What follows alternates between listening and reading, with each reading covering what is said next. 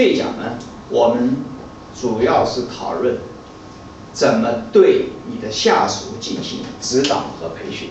以下问题你自我检测一下：如果你认为培训是人事部门的事情吗？第二，优胜劣汰自然淘汰法是找到好的销售最好的办法吗？你认同这种观点吗？三，太忙了，没有时间培训。第四，我教他们做花的时间，还不如我自己做的更快一点。第五，自己累死，下属闲死。第六，我常常单独拜访客户，常常冲在第一线充当销售人员，是不是这样呢？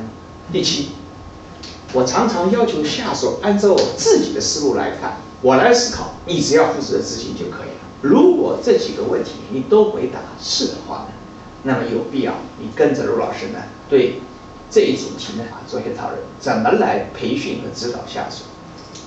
那么我们经常会有这样一个怪圈，我们去首先去招人，招人来了以后呢，让他去做，然后呢看着你做，发现你呢不会做，那就不要让你再做了，我再去招人。在这个怪圈里面，你会发现。其实对一个销售经理来说，他非常的缺位，缺位什么？缺位的一个指导。招人不是招来就能用的。对为一个销售经理，最最重要的工作就是怎么来指导你的下属。说培训的代价，并不是指训练员工时要花费多少，而是指不训练员工时要花费多少。这句话怎么理解？你要培训员工，虽然你是要花费一出代价，你是要花时间的，这个是自有代价。但是这不是主要的代价，主要的代价是指不训练员工要花费多少。我经常说，一个没有经过培训的员工是杀手，啊，一个没有经过培训的员工呢是炮灰，指的是什么？杀手和炮灰，其实这就是成本，对你公司带来重大的损失的一个成本啊。根据这个培训相比的话，培训花的代价要远远稍小于你不培训员工给你带来的损失。那么，培训呢，或者指导啊，它有一些规律。首先呢，我是要了解，然后呢，要通过反复的练习，实践当中反复的运用，最后形成一种习惯。我想问问大家，大家有多少人现在是不骑自行车的？有可能说，哎，有人说是五年，有可能说十年，还有可能说什么？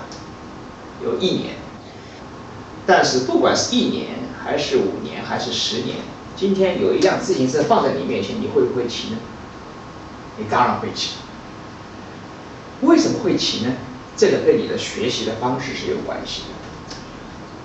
如果你试想一下，今天你的学习方式不是练习的，是在课堂里听课的，那你就很快就会忘记。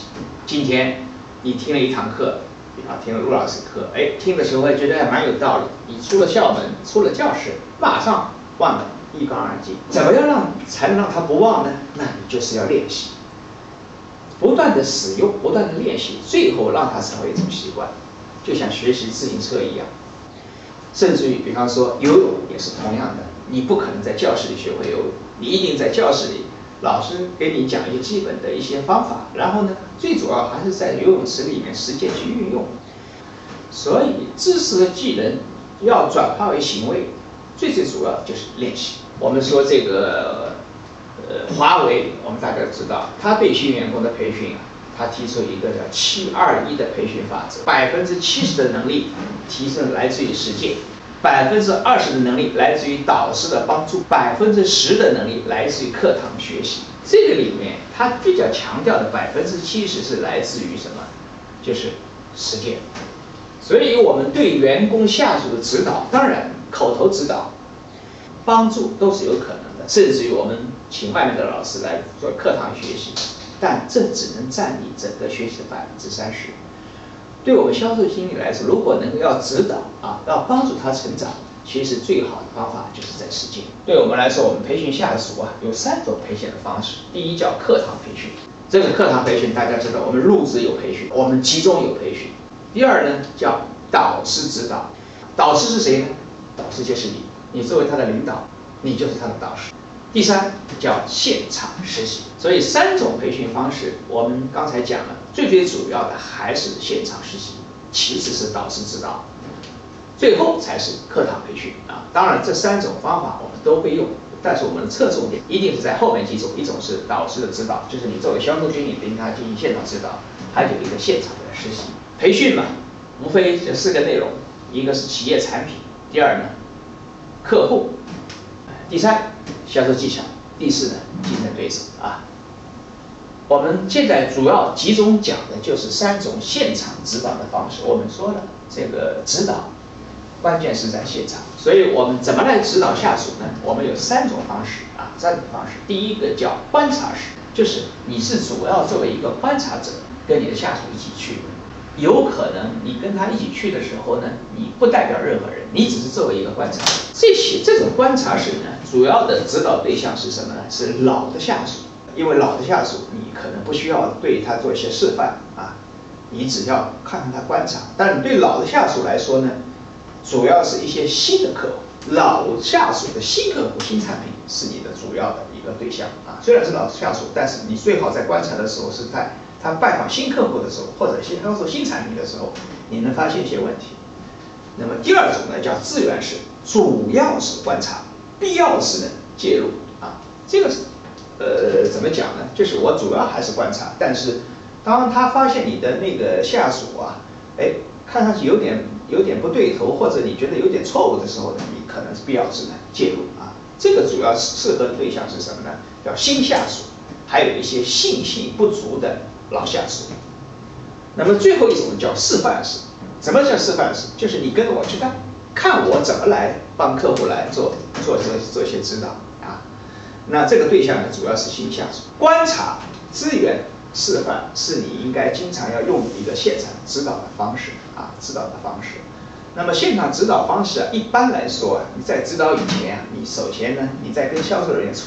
出去以前，你应该要跟跟他说清楚。这次呢，我是主要是看你的，我是作为观察的，还是我这次呢，我主要呢，我是做示范，你是来看我怎么做的啊？先要跟你的下属要说清楚啊。